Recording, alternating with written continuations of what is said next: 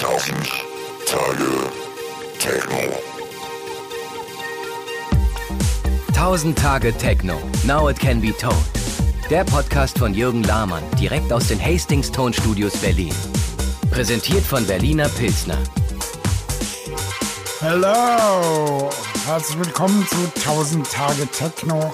Die heutige Folge mit dem Titel Der britische Botschafter. Er kommt aus Manchester, hat da die Punkzeit miterlebt, eine Band mit Simply Red gegründet, er kennt die Pet Shop Boys und New Order aus seiner Jugendzeit. Er persönlich hat Nick Cave damals überredet, nach Berlin zu ziehen. Selber zog er 1978 nach Berlin, tauchte dort in die Szene ein, arbeitete in Plattenläden, machte Musik-TV, bevor einer das Wort überhaupt erfunden hatte.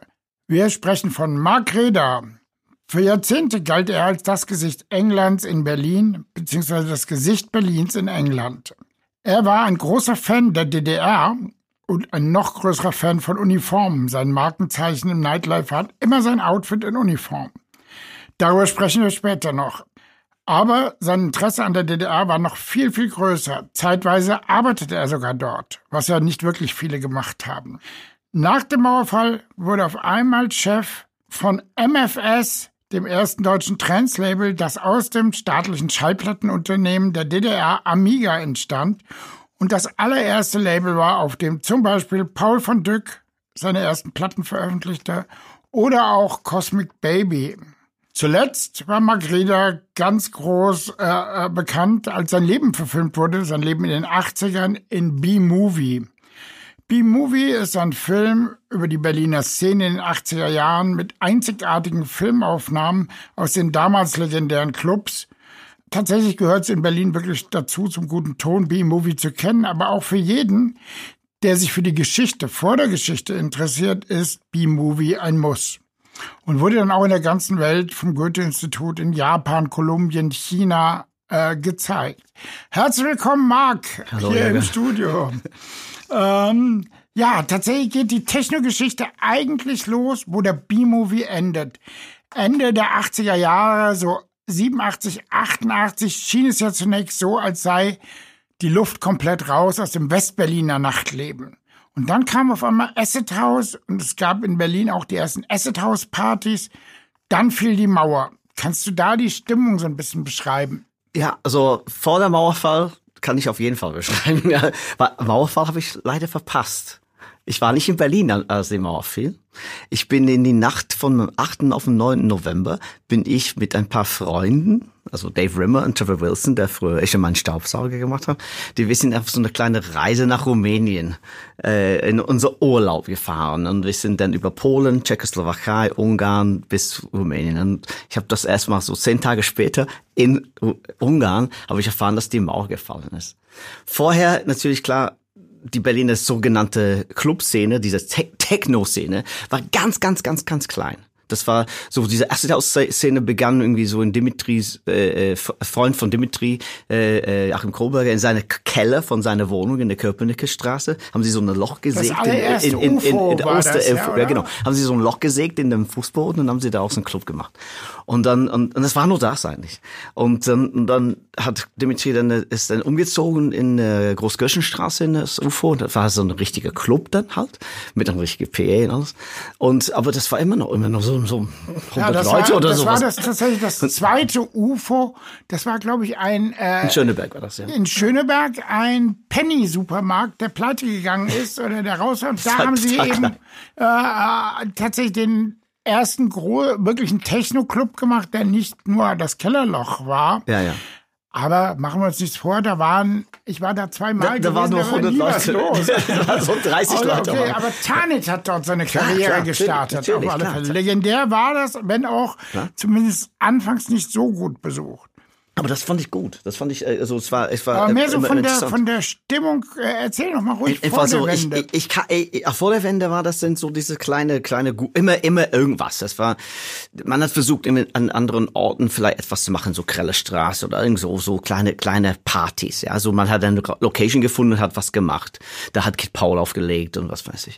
Und dann und, äh, hat Dimitri irgendwann im Künstlerhaus Britannien hat er so eine Veranstaltung gemacht mit 808 State und äh, da haben sie von mir meine Juno 106 äh, äh, geliehen und gleich kaputt gemacht. Ja, also es war gleich draufgehauen und das war dann in Das war das berühmte Atonal Festival 1990. Ähm, ja, das, das war so. da habe ich das Programmheft damals geschrieben, tatsächlich. Ja, ja, das war echt mit. großartig, ja. Und das war so auch so ein bisschen die Geburtsstunde, wo man so gesehen hat, dass so was es für verschiedene Stile elektronischer Musik gab. So, da war einerseits auch Jeff Mills mit noch seinem eher EBM-lastigen Projekt. Ja, Äh, und das war super, ne? das war super, auf alle Fälle. Da war 808 State, da waren auch Greater Than One. Ja, ja, genau. GTO. Die späteren genau, GTO. Genau, genau. Äh, das war auf alle Fälle eine recht legendäre Veranstaltung. Ja, und, und, und, und, und daraus ist praktisch diese, dieser Wunsch eigentlich von uns allen, dass es auch weitergeht, dass es auch mehr davon gibt, weil das gab es eigentlich nicht so wahnsinnig viel. Danach war eigentlich eigentlich relativ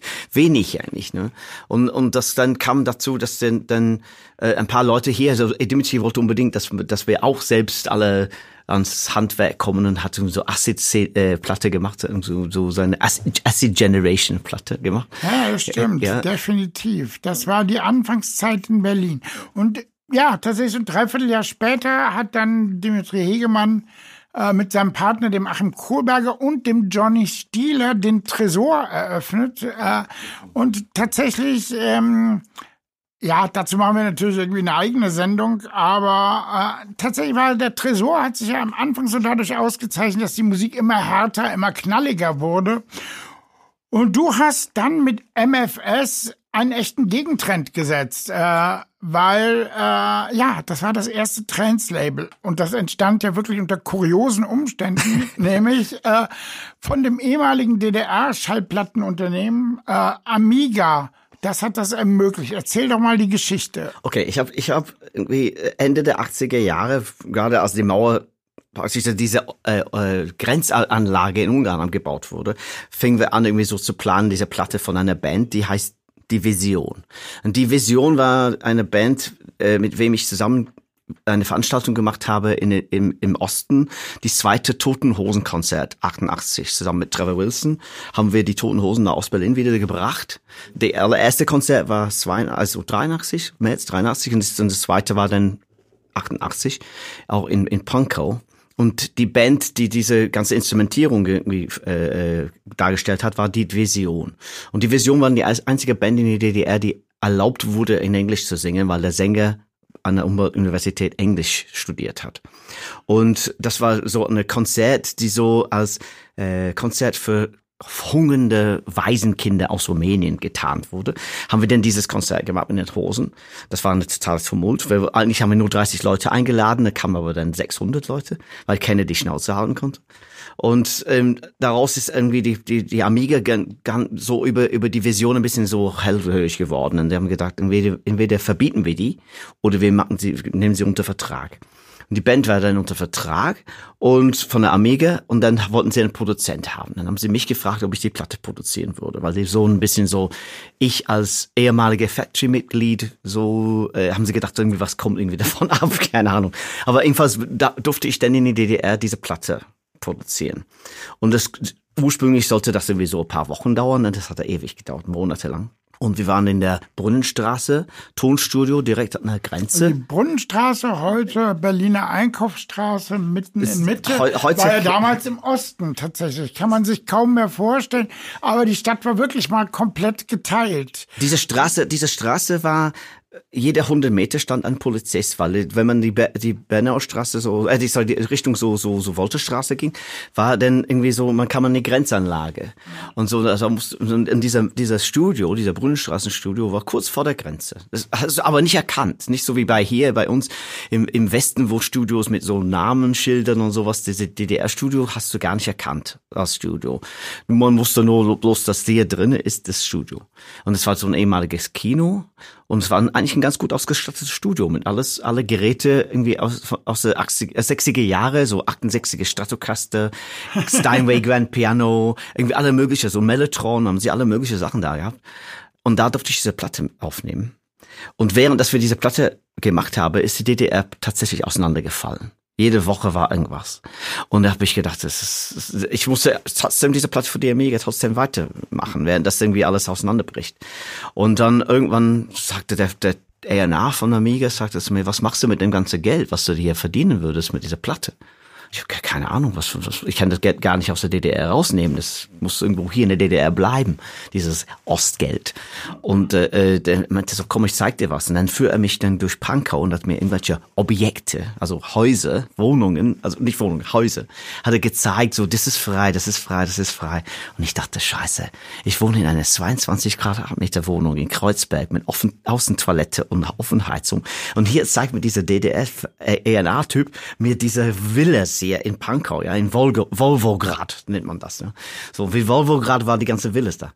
Und so ebenfalls habe ich irgendwie so gedacht, okay, gut, irgendwann, wenn, wenn, wenn die Platte fertig produziert ist, dann muss ich mich schon überlegen, vielleicht muss ich eben nach Osten ziehen oder so.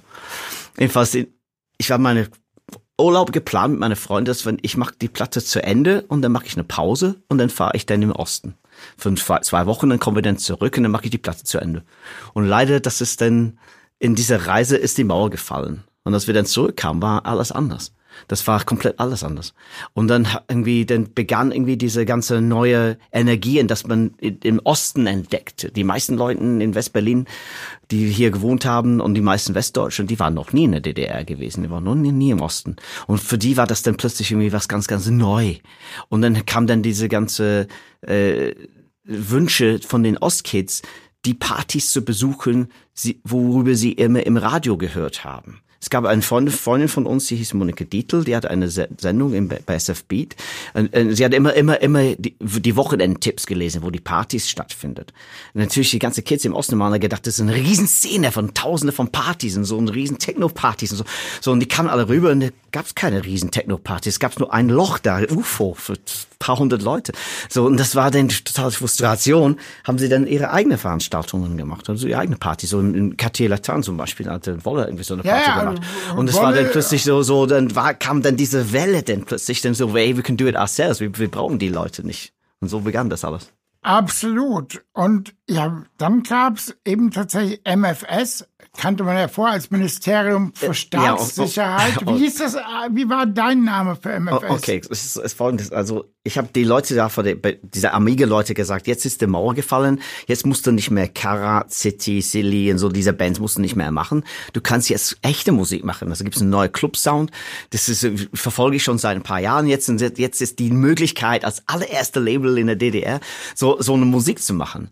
Und sie, sie wussten aber nicht, die wussten nicht mal, was ein 12-Inch ist. Ne? So, so, die einzige 12-Inch in der DDR, die erhältlich war, war die sowjetische Nationalhymne. Und die war tatsächlich, tatsächlich wie ein, ich habe eine, das ist tatsächlich wie eine echte 12-Inch so. Kurze Radio-Edit, irgendwie so eine lange Vocal-Version auf der B-Seite, dann ein Instrumental.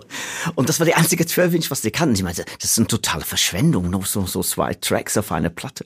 Und dann ebenfalls habe ich die irgendwie so irgendwann äh, überredet, dass ich das selber in die Hand nehme, dass ich das dann, ich meine, so, du kennst dich so gut aus, wieso machst du das nicht selber?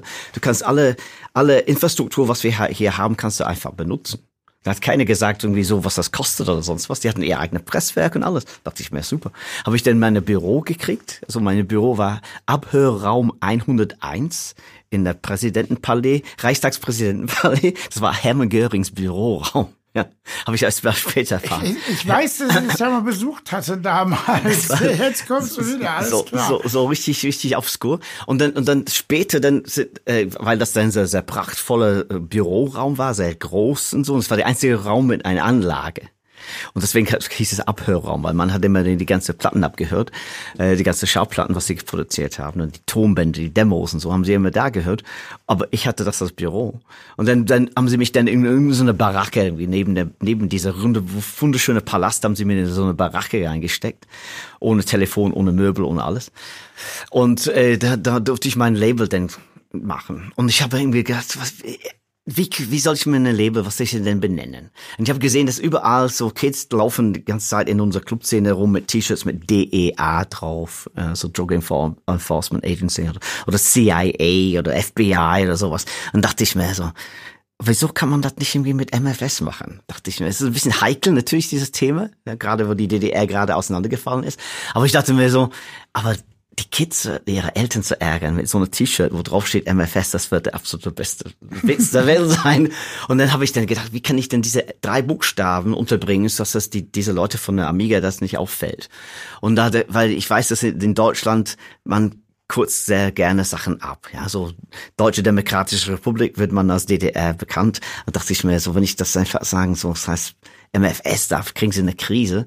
Habe ich mir dann mit, mit Dave Wimmelman in, in der Penguin Bar, haben wir uns ausgedacht, was können wir denn nehmen? Ich wollte, ich wollte was mit, mit Mastermind zu tun haben, so was irgendwie so ein bisschen so Nomen is Omen. Und dann kamen wir auf die Idee, Mastermind for Success. Das sollte irgendwie Nomen is Omen. Und das irgendwie, weil es ein Englisch, äh, Englisch Begriff ist, das wird die DDR-Bürger da in, bei der Amiga nicht wirklich auffallen. Die würden das nicht zusammenkleben, so wie wenn ich es auf Deutsch wäre. Und so habe ich dann das dann durchgekriegt, diese MFS, also das Mastermind for, Success. for Success. Und dann habe ich ein Poster gemacht, und drauf steht äh, die allererste Posters für unsere unsere erste äh, Pressevorführung, habe ich geschrieben, wir sind zurück. MFS, wir sind zurück. Und dann habe ich dann diese ganze Posters überall geklebt und dann hat einer von der Amiga das gesehen, ist komplett ausgerastet. Meinte, was ist das denn? So, das kann nicht wahr sein. So, MFS, bist du bescheuert? Und dann musste ich dann zu jeder hingehen, irgendwie erklären, was das eigentlich für ein Begriff ist und warum ich das so genannt Würdest habe. du die Aktion heute nochmal bringen? Natürlich, klar. Okay. Klar. Ich habe immer so, so Sachen, ja, so nie wieder, nie wieder, also W-E-D-A, nie wieder, Amiga gehabt. Und dann unsere erste Pressekonferenz war in dieser Abhörraum. Und dann haben wir dann irgendwie so Banner, Spruchbanner ge gehabt, irgendwie so, so, so DDR-mäßige Frau. Ich hatte so eine psychedelische Bild von Eric Honecker gemalt, ja, so, so in so Op-Art und so. Alles an der Wand gehangen, gesagt, dass dieser, dieser Raum ist das letzte Bastion des, von der DDR jetzt und wir machen jetzt ein neues Label, das heißt MFS.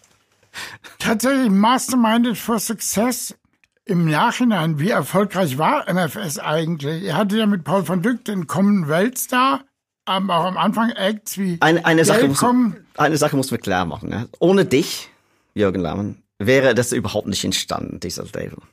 Ja. Im Ernst? Ah, ja, okay. Ernst. Du hattest eine Zeitung, die heißt Frontpage.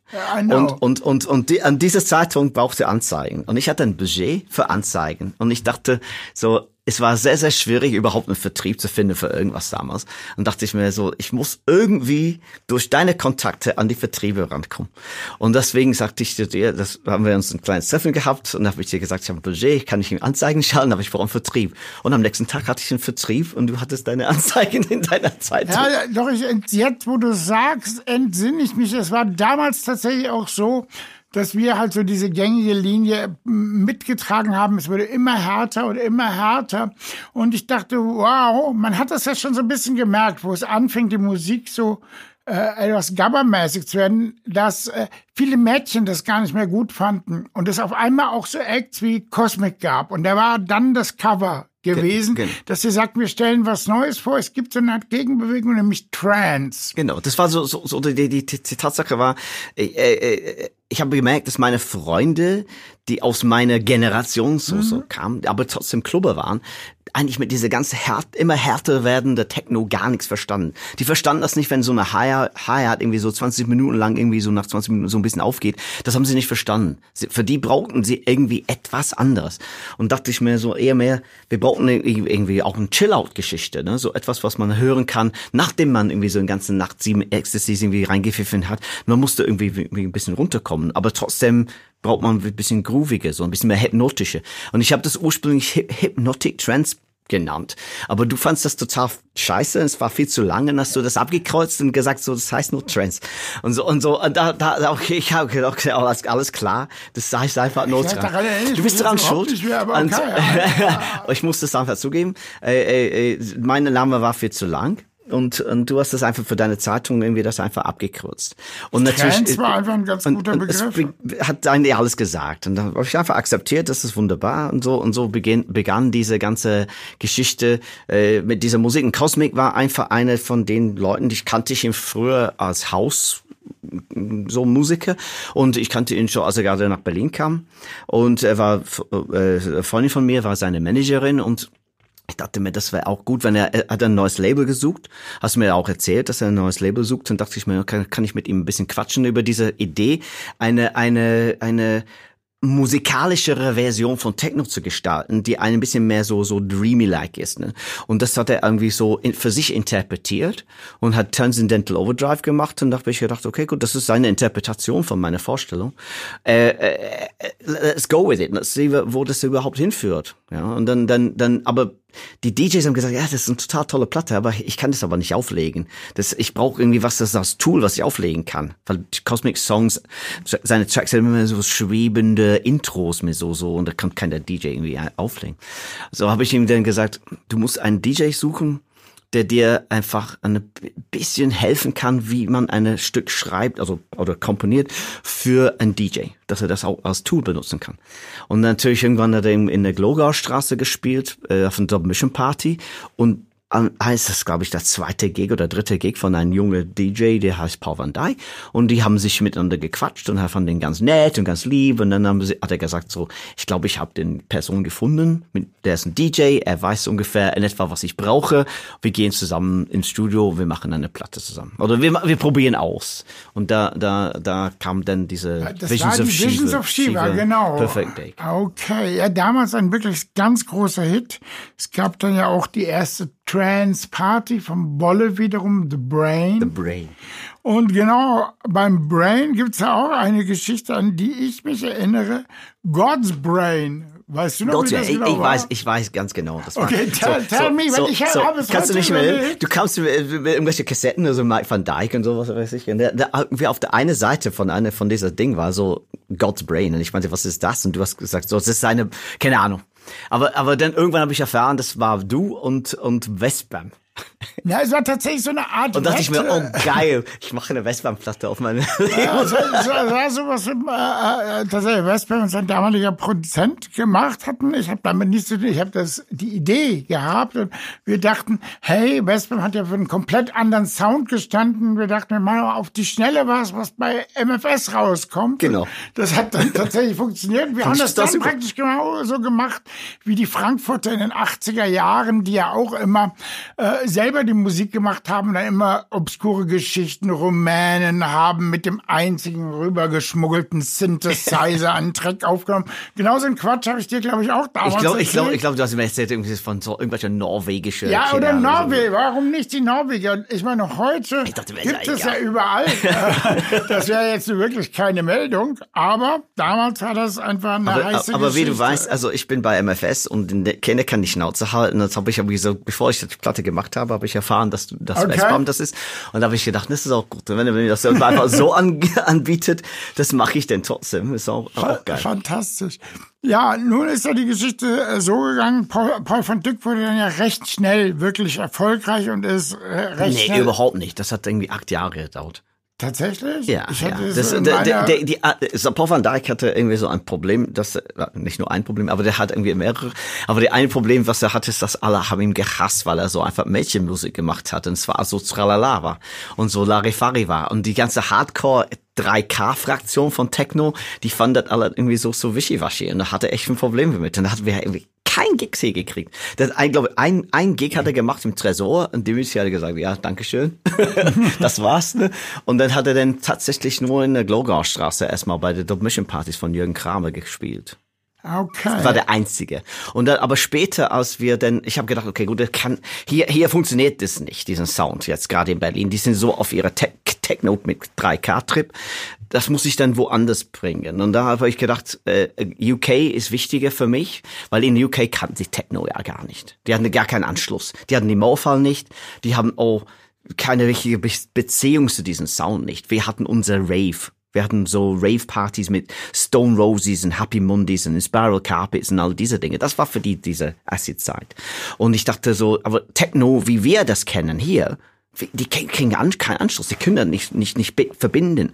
Aber so dachte ich mir, deswegen auch diese ganze Geschichte mit Trans ist, dass ich dachte, ich konnte sie eigentlich da mitfangen. Mit dem, dass sie sich irgendwie so damit ein bisschen irgendwie so in Verbindung komme.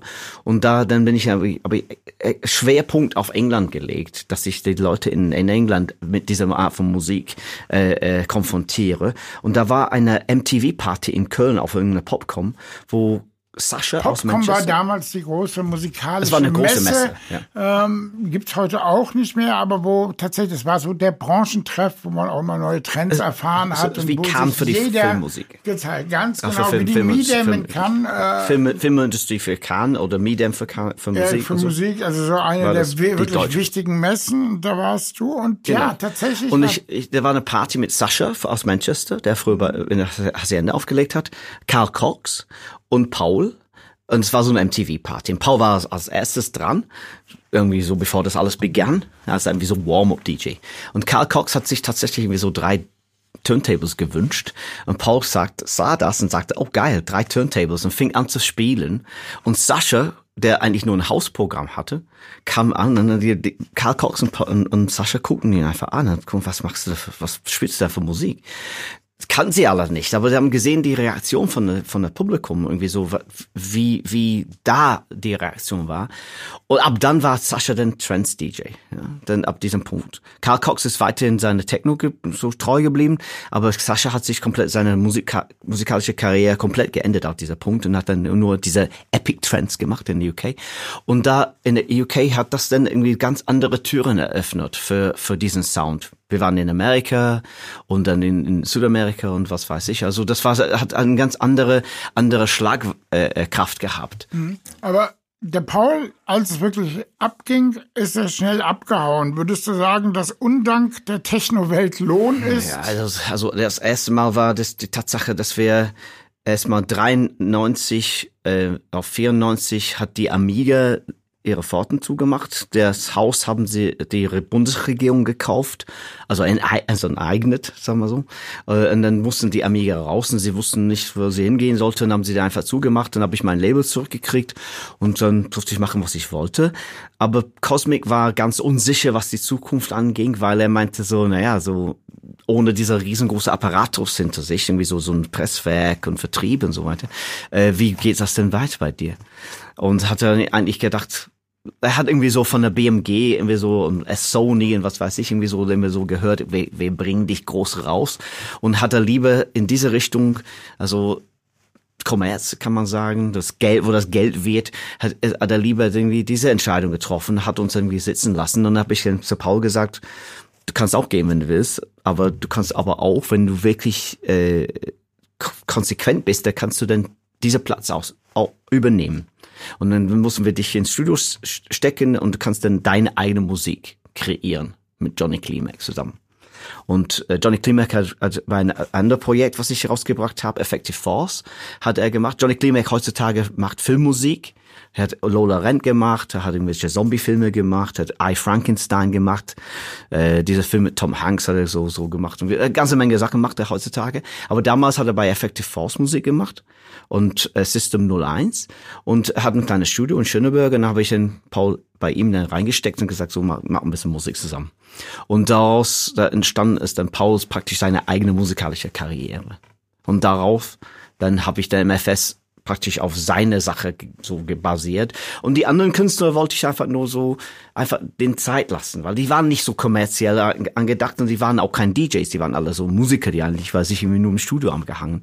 Paul war aktiv, der war immer ständig draußen, der hat immer ständig jede Woche irgendwie aufgelegt, konnte seine Platten besser promo promoten. Aber der hat auch eigentlich praktisch eigentlich das, das Einkommen praktisch für das Label gebracht, für- sodass ich die anderen Projekte auch finanzieren konnte. Aber das hat Paul nicht wirklich gefallen. Es war nicht so gut, fand er nicht gut. So ist es. Und, äh, ja, und dann ist er abgehauen. Das war wahrscheinlich ein relativ schwerer Schlag gewesen. Also er, er, ist, er ist gegangen, weil er, er, er wollte eigentlich, dass ich, dass ich gehe. Ah, okay. Ja, er wollte, das war ich, dein Label. er Das wollte war ein mein Label schwierig. haben und er wollte das Label weitermachen, aber ohne mich. Und da habe ich gesagt, no way. So, ist mir egal, was passiert. Also das Label habe ich gegründet, das ist meins und du kannst dein eigenes Label gründen. Und tschüss. Ja, so endet das dann halt. Wie lange hast du eigentlich MFS gemacht insgesamt? Eigentlich, ich habe MFS bis 2007 gemacht. Tatsächlich. Und dann das- habe ich da eine Pause eingelegt und ich habe jetzt gerade jetzt vor, mein Label weiterzumachen. Aber ich habe eine eine neues Projekt, was ich ja gerade. Ich war mit B-Movie in China zwei Monate zwei Monate lang und ich habe eine chinesische Band gesehen. Die haben gespielt auf ein paar Festivals, wo ich war. Und ähm, ich fand die eigentlich ganz gut. Es ist eine Mischung aus verschiedenen Sachen, kann man sagen, diese Musik. Ja? Weil diese Leute sind ja gerade 22 Jahre alt und haben keine riesenlange musikalische Würdegang, besonders in China nicht.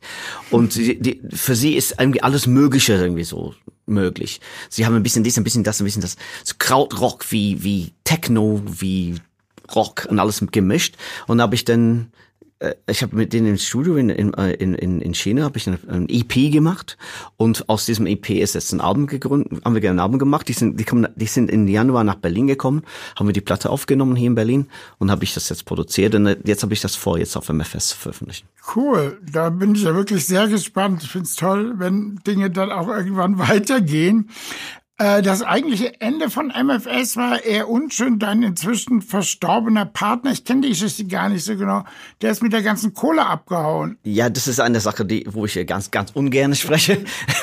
Aber das war schon eine ganz äh, bittere Sache. Aber das hängt alles mit diesem Auseinanderfallen von meinem Ex-Partner und Paul van Dijk, dass er raus aus der, aus der Plattenfirma wollte und so weiter. Aber er hat Verträge, was, was er einhalten musste. Er wollte auf jeden Fall irgendwie raus. Und das kam eigentlich dazu, der ist irgendwann abgehauen nach Los Angeles, Thorsten.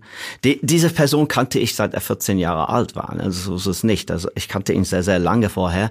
Und er hat mir bei MFS, als wir bei der Amiga war, hat er mir geholfen. Als wir dann von der Amiga weg war, habe ich ihm dann gesagt, hier, ist 50 Prozent von meiner Firma, kannst du das mit mir zusammen machen. Als Dankeschön für deine Treue und als, weil du mein Freund bist.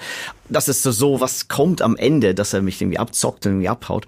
Da habe ich eigentlich nicht, nicht gedacht, dass er das machen würde. Hat sich alles mit dieser ganzen Geschichte mit Paul zu tun.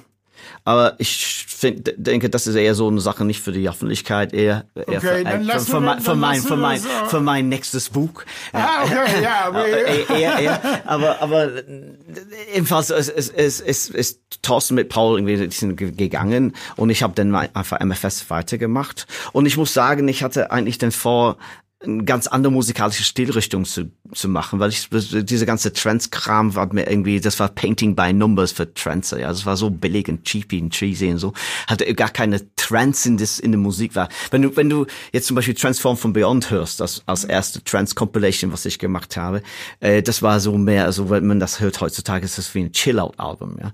Also das war eher meine Ding. Ich finde, ich finde zum Beispiel Basic Channel eher tranziger als alles, was danach rauskam, ja, das war viel, viel tranziger und, und, und, und, und, und äh, diese ganze cheesy, so Commerz-Trend-Zeugs, das hat mich überhaupt nicht irgendwie an, angetan. Und ich wollte eine Distanz haben davon. Und habe ich mir dann ein, ein, ein ganz anderes Label gegründet, eigentlich, also das Parallellabel. Aber ganz kurz eine Zwischenfrage, wenn man jetzt das von heutiger Sicht sieht. Ja. Du sagst, okay, Basic Channel ist für dich trendiger als die Trends, die du gemacht hast. Wenn wir wirklich in die Gegenwart gehen, ist nicht eigentlich EDM der Rechtsnachfolger äh, äh, von äh, ja auf jeden Fall Chance. Ja, auf jeden Fall. Es, es, sagen, es, es, es, geht es geht auf jeden Fall weiter nach unten.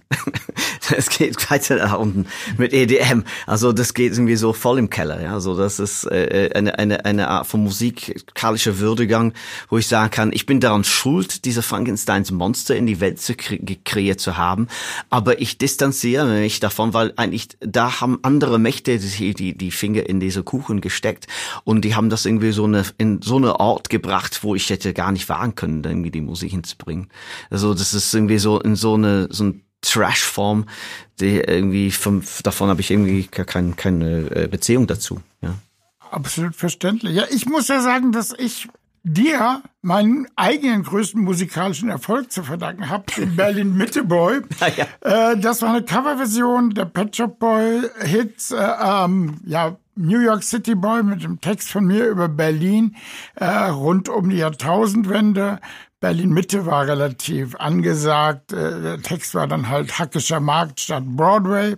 Und du hast damals auf einem Bierdeckel die Genehmigung der Pet Shop Boys, dass wir das benutzen durften, eingeholt. Dafür nochmal ganz herzlichen Dank. Da könnten wir jetzt lange drüber sprechen, aber das passt ja gar nicht zum Thema 1000 Tage Techno, denn äh, das war Pop. Aber was interessant ist, die Pet Shop Boys, das weiß ich, die haben eine Wohnung in Berlin und tatsächlich hat sich ja doch über die ganzen Jahre, die du aktiv bist als der britische Botschafter, das Image von Berlin total gewandelt. Wenn du das vielleicht mal kurz beschreiben könntest. Wie, wie, wie, wie, wie, jetzt, wie ich das jetzt Ja, sehe. wie, wie du, wie, wie das jetzt in den 80s war, als du herkamst, wo Berlin hat man vielleicht noch mit David Bowie und äh, äh, Ich war hier Ende der 70er. Also Okay. Alle Männer sahen aus wie Jesus. Die haben alle so Bärte und lange Haare. Jetzt sehen sie alle so wie kurzhaarige Jese. Vielleicht. Aber, aber das war schon ein ganz anderer Ambiente. Berlin war überhaupt nicht für Musik eigentlich bekannt. Nur die Tatsache, dass Bowie da war und Iggy da war, hat irgendwie so ein bisschen so dieser Image gehabt. Und ich wusste, dass Tangerine Dream hier aus Berlin kam, aber sonst eigentlich hat Berlin irgendwie gar keine musikalische Image gehabt. Das kam erst mit der 80er Jahre. Und der, diese 80er Jahre war sehr, sehr energisch und sehr experimentierfreudig. Und man konnte Sachen machen, was man eigentlich normalerweise nirgendwo wagen konnte, so eine Musik zu machen, so wie mit, mit Neubauten und Malaria. Die waren die Vorreiter, besonders Gudrun. Ohne Gudrun wäre gar keine... Gudrun, Gudrun Gut, die Sängerin von Ma die- Malaria, die kaltes, Schlag- klares Wasser. Genau, die mit ja Schlagzeug noch. irgendwie Malaria gespielt hat und, und Gitarre und ohne ohne Gudrun wäre diese Szene wahrscheinlich ja gar nicht existiert, weil sie war de definitiv die Instigator von vielen Sachen und ähm, ein sehr kreativer Kopf und so wir können alle Gudrun bedanken dafür, dass sie das ge getan hat und sie hat das einfach gemacht, weil sie da irgendwie Lust drauf hatte, weil sie Langeweile hatte und sie wollte irgendwie, irgendwie sich irgendwie ausdrücken. Äh, in den 90er war das genau so eine Energie. Die, die, die, so eine ganz andere Energie hier. Tatsächlich bis zu Techno war England die absolut führende Popnation, vor allen Dingen auch durch die englischen Medien, die weltweit Ausstrahlung gehabt haben. Und tatsächlich hat Techno das als allererste Musikrichtung durchbrochen. Und Deutschland war tatsächlich mal cool für ein paar Jahre. Und ich frage mich, ist das immer noch so? Wie wird, wie hat man das damals in England wahrgenommen? Und wie ist es heute? Ja, also ich finde, dass die, die, also für mich, weil ich hier bin, also ist was anderes, aber für meine Freunde äh, in England, also es war sehr schwierig, die, das zu begreiflich zu machen, was hier in Berlin überhaupt losgeht. Also ganz Techno-Szene. Und ich habe irgendwie gedacht, ich habe sie immer gesagt, sie müssen nach Berlin kommen zur Love Parade. Das müssen sie sehen. Ich dachte mir, das, das ist genau das, was sie erleben müssen, um das überhaupt zu begreifen was passiert. Diese, so diese Art von Freiheit, was wir in dieser Stadt haben, die, dass man das machen darf, einfach auf der Hauptstraße, so Fürstendamm war die erste äh, äh, äh, äh, äh, Love Parades, ne? Das ist eine Einkaufsstraße, das Sag muss man doch mal, vorstellen. wer, so, wer so. genau von, du hast ja wirklich Ich habe ich hab Johnny Marr und. Bernard Sommer gesagt, sie müssen auf jeden Fall nach Berlin Weil, kommen. waren die sehen. dann da und ja, haben ja, die die das waren gesehen? Was haben die dazu gesagt? Die konnten das gar nicht glauben. Sie konnten das gar nicht glauben. Aber die waren da. Wenn man da ist, kann man es ja glauben. so, so, so, so, das ist so viel, erstens für die, das ist viele Leute, erstens viele Leute, das ist auch auf der Haupteink, dass wir in Berlin so eine Haupteinkaufsstraße als, als Partyort haben, wo man den ganzen Tag Drogen nehmen konnte, ohne dass er überhaupt was sagt. Dass das irgendwie so ganz relaxed war und dann irgendwie die ganze Party, wir waren in all, alle mögliche Partys, irgendwie die ganze Tage lang irgendwie so nicht geschlafen.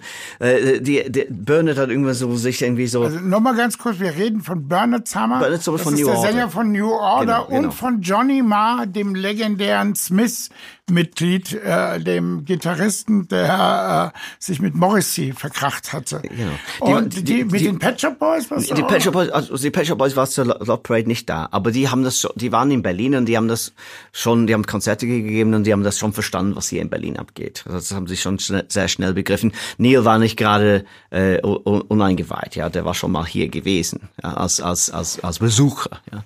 Und so so er kannte schon irgendwie schon die ganze schwulen Szene hier in Berlin schon schon recht gut und hat sich mit irgendwelchen Künstlern hier getroffen und so weiter. Er war schon ein bisschen besser besser informiert als Bernard. Bernard wusste war eigentlich nichts davon. Obwohl man muss sich vorstellen, Anfang der 80er kam, habe ich Bernard nach der Tod von Ian Curtis nach Berlin gebracht und hat diese ganze High-Energy-Szene gesehen in Metropol äh, äh, Theater da am Nondorfplatz und war für ihn das irgendwie so, das war dann plötzlich das Stein des Anstoßes, was daraus irgendwie Blue Monday irgendwie entstanden ist und so. Äh, deswegen habe ich ihn auch hierher geholt, um diese Love Parade zu sehen, weil ich dachte, wenn du nur in England bist, wenn du nur in Manchester bist, das, das merkst du nicht, was hier gerade in Europa los ist. Du bist komplett voll, voll, voll, voll entfremdet davon. Ja, du, du hast deine ganze Gitarrenbands, Happy Mondays und was die alle heißen, so Stone Roses, die sind alle so Gitarrenbands, die machen so eine Art Rave-Musik, aber eigentlich ist es ganz, ganz entfernt von das, was wir hier machen. Und da musste ich ihn hierher bringen, so dass er das irgendwie so begreiflich machen konnte. Ja. Und natürlich klar war das, war das irgendwie ging denn irgendwie machen die denn er versucht irgendwie so Wege zu gehen, aber das war für sie irgendwie so komplett was Fremdes. in, in das, was in Deutschland passierte, so gleich nach dem Mauerfall, haben die Leute in England das gar nicht wirklich mitgekriegt nur erst später, so ein bisschen, ein paar Jahren später haben sie dann mitgekriegt, dass es sowas gibt. Und es gab so, so Clubs wie Orbit in Leeds oder sowas, die so tatsächlich Techno-Partys veranstaltet haben. War, war ein, ein, äh, die waren alleine da ne, in UK. Ne? Das war ganz, ganz wenig.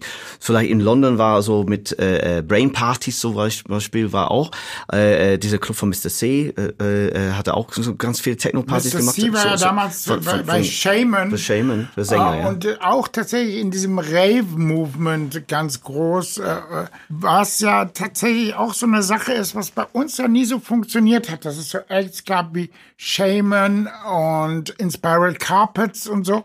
Ähm, das war in England so, da hat es immer verschiedene Sachen nebeneinander gegeben. In Deutschland war es dann nur Techno und genau. Gitarren waren mal richtig abgesagt, no more fucking Rock'n'Roll. Ja, genau. Und heute im Nachhinein äh, nach wie vor kann man das so sagen? Äh, also, wenn ich dich jetzt frage als Mann zwischen den Welten und der, den britischen Botschafter. Wer hat den cooleren Musikgeschmack? Die Engländer, die Deutschen oder gibt es keinen Unterschied mehr? Ja, also ja, das ist eine sehr, sehr schwere Frage. Es gibt jetzt da jetzt sehr interessante äh, musikalische Welten. Ja, die sind nicht nur in England. Also die Engländer haben ihre Macht verloren, ohne Frage.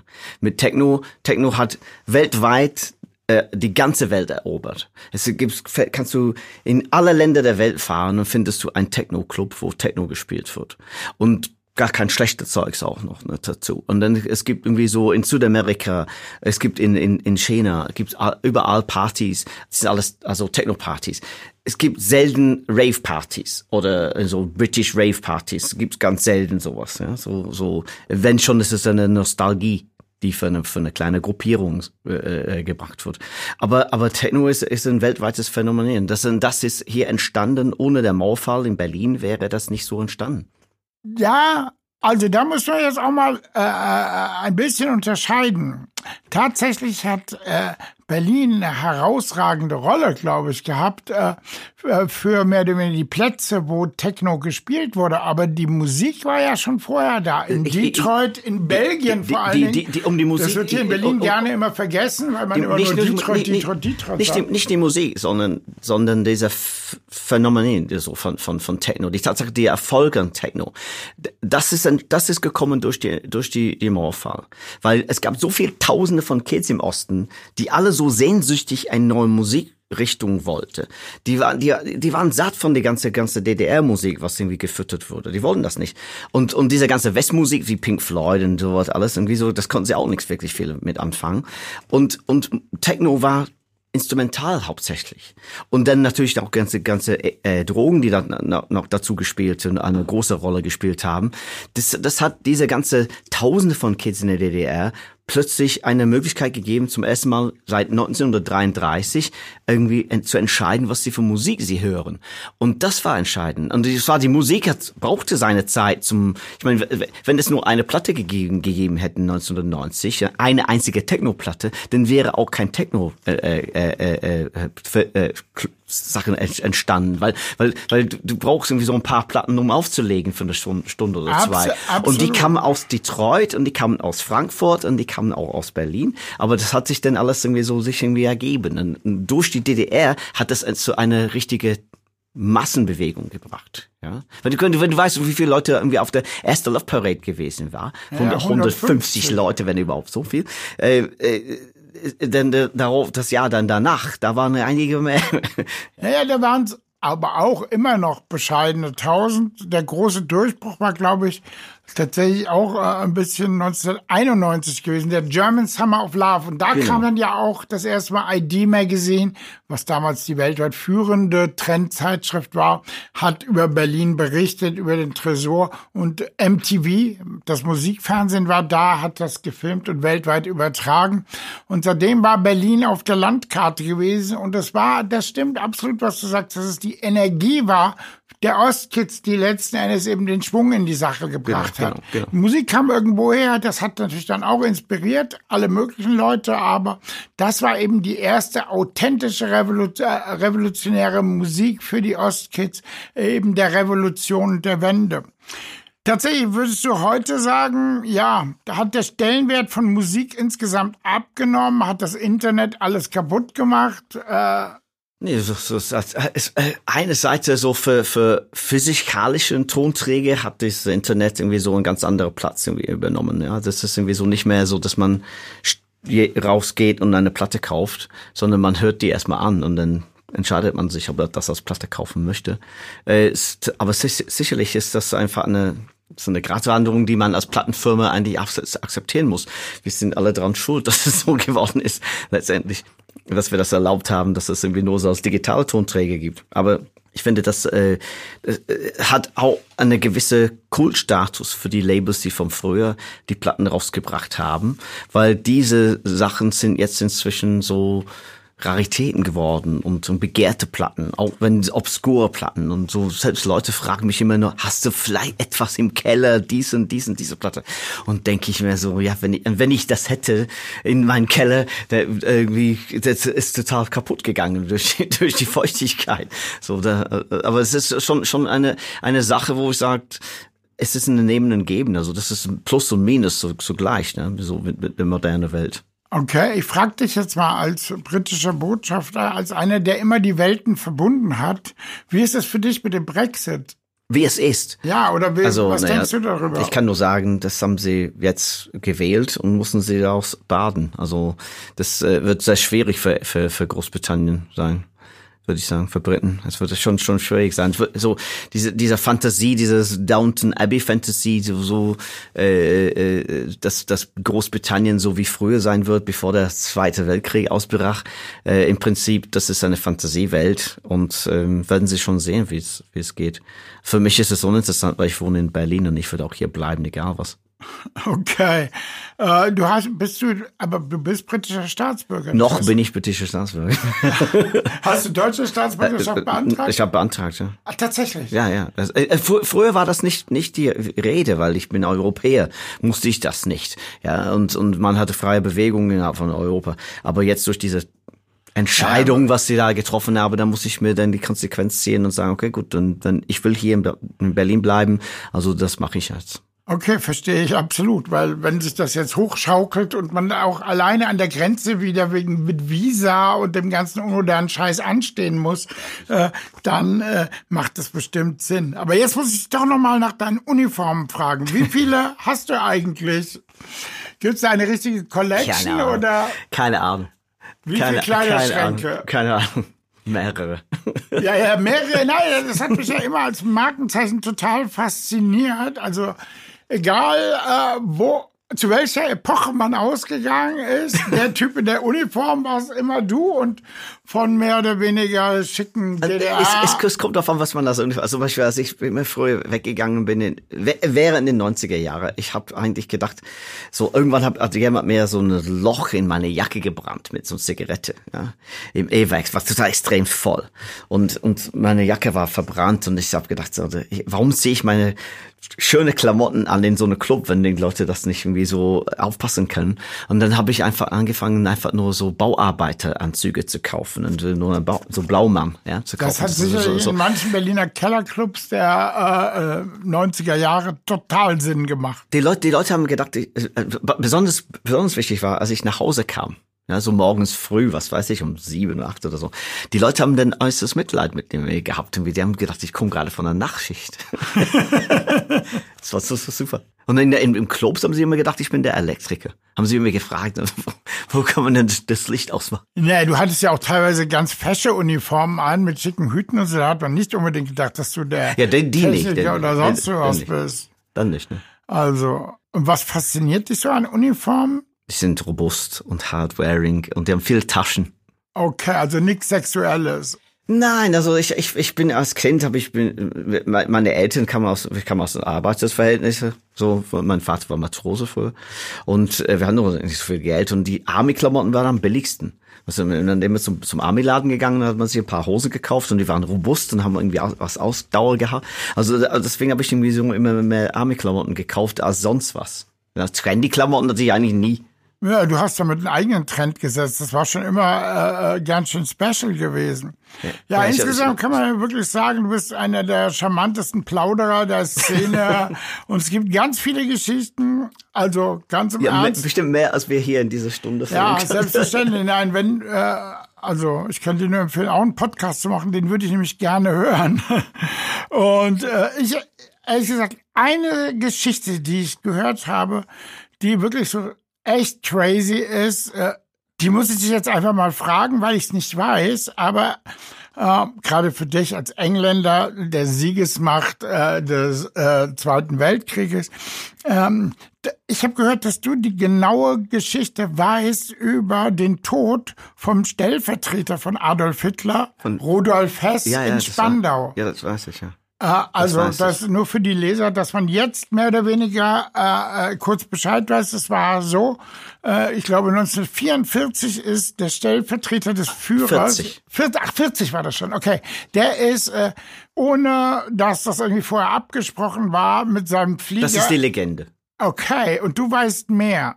Bisschen, bestimmt. Okay, Aber dann erzähl das, doch, also das, ich erzähl doch, ich erzähl ich, das mal, was kurz, ich weiß oder was ich glaube, was so allgemein bekannt ist. Äh, wie gesagt, also äh, für diejenigen, die es nicht so genau wissen, die, das, was wir hier wissen, so in den Geschichtsbüchern, ist Rudolf Hess, wie gesagt, der zweite Mann im Dritten Reich flog offensichtlich 1940 mit einem Flieger ohne jede Absprache nach England und es hieß immer, äh, er wollte dort auf eigene Kosten ein Friedensabkommen äh, schließen oder aushandeln. Er wurde aber einfach mal gefangen genommen und blieb auch bis, glaube ich, in die frühen 90er Jahre gefangen. 87. Ah, okay. Also bis in die 80er Jahre Gefangener, äh, bis zu seinem Tod in einem Gefängnis in Spandau. Genau. Und dann hieß es, er hat sich, glaube ich, äh, im hohen Alter von 90 selber erhängt. Und äh, jetzt hörte ich tatsächlich erst kürzlich, dass du eine ganz andere Version der Geschichte weißt und die würde ich jetzt tatsächlich ganz gerne mal hören. Okay, das, ich hatte einen Freund, der war äh, Mediziner bei der US Army und er war, hat auch ein seine Zimmer hatte geteilt mit einem anderen Mediziner, der gerade in Spandau Dienst schob. Und an dem Tag, wo Hess versucht hat, sich selber mit einer Verlängerungsschnur sich zu erhängen, ähm, hat er Dienst und er kam dann zu ihm an und wollte ihm reanimieren. Ja, der hat gesehen, dass er, dass er, der braucht irgendwie so eine, so ein CPU und hat er versucht, ihm zu, zu reanimieren. Und er hat tatsächlich, weil Hess ist sehr alt gewesen, er war, glaube ich, so 94 oder 97, hat er ihn, ihn äh, ist, ist mit seinen Händen durch seine Brust gegangen und hat ihn getötet mit dem Anschlag. Und da, aber, aber da, dass die US Army das nicht preisgeben konnte, nicht, nicht sagen konnte, dass, dass, dass Hess so von einem US-Soldat aus Versehen gestorben ist, haben sie denn das Legende kreiert, dass er sich mit der Verlängerungsschnur sich erhängt hat und dass er dann so gestorben ist. Aber tatsächlich ist es, ist es, ist es dass er von einer Versuchsaktion, ihm zu reanimieren, ist er, ist, äh, ist er gestorben. Crazy.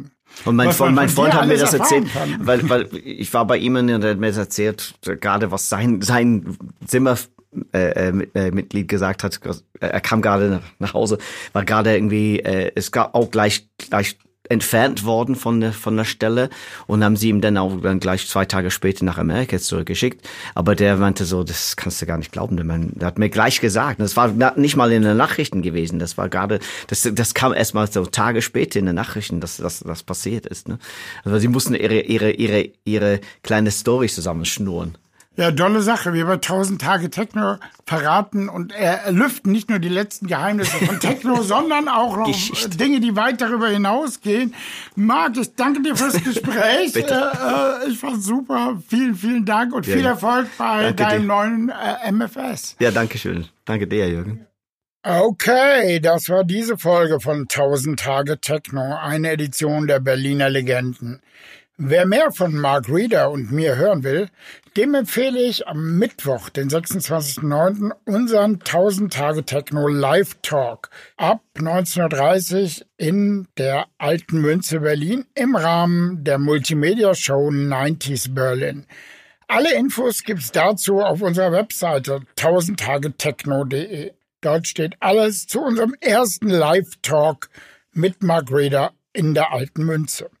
Ich bedanke mich bei unserem Unterstützer Berliner Pilsner. Berlin, du bist so wunderlich, Berlin.